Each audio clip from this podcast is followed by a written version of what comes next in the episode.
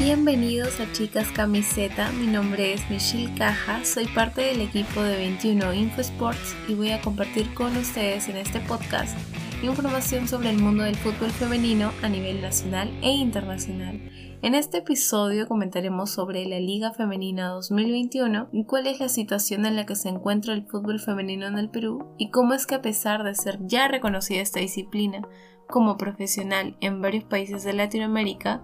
en el nuestro sigue sin oficializarse. La pregunta es, ¿cuándo acabará esta espera? El sábado 29 de mayo de este 2021 se inició y fue transmitida por primera vez en el Perú la Liga Femenina, donde más de 13 equipos se encontrarán luchando por ser los campeones.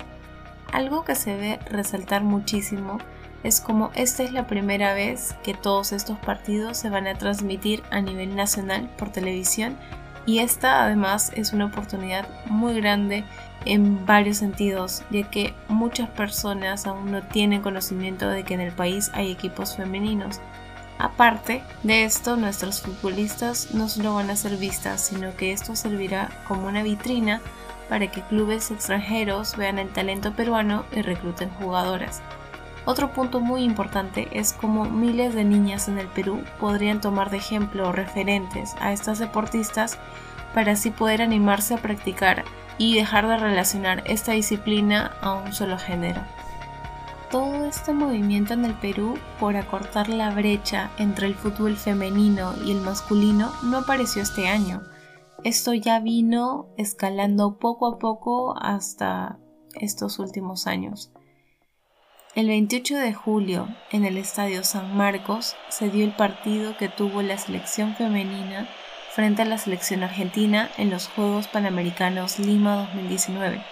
Esta fecha es recordada por ellas debido a que esa fue la primera vez que nuestra selección femenina pudo jugar con público. Esto parece increíble, pero es cierto, ya que la mayoría de los torneos se han dado a puertas cerradas y en campos en mal estado. Es así como ya casi un mes después de este partido, el 30 de agosto del 2019, Universitario y Sporting Cristal se enfrentaron en Lurín, donde la U anunció que se jugaría a puertas abiertas y con las entradas a un precio súper cómodo.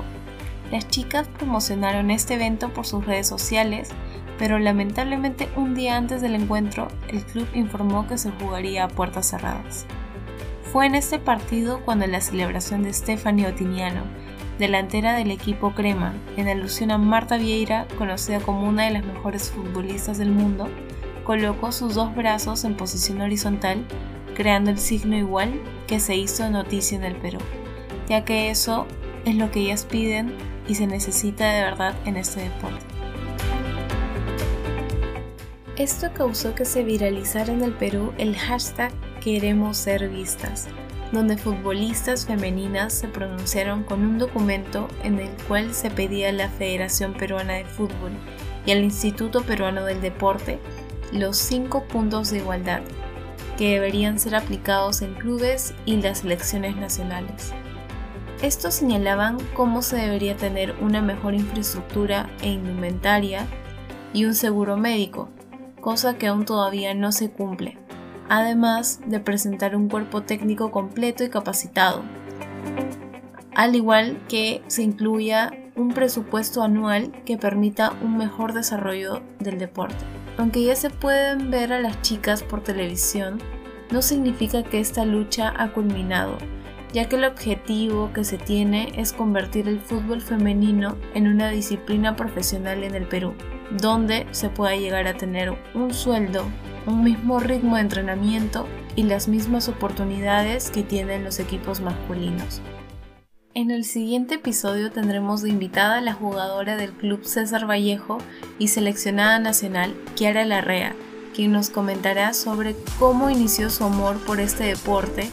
cuáles son algunas de las barreras que presenta el fútbol femenino en el Perú y cómo se están preparando para esta liga. Nos vemos la próxima semana, 21 Info Sports, siente la pasión.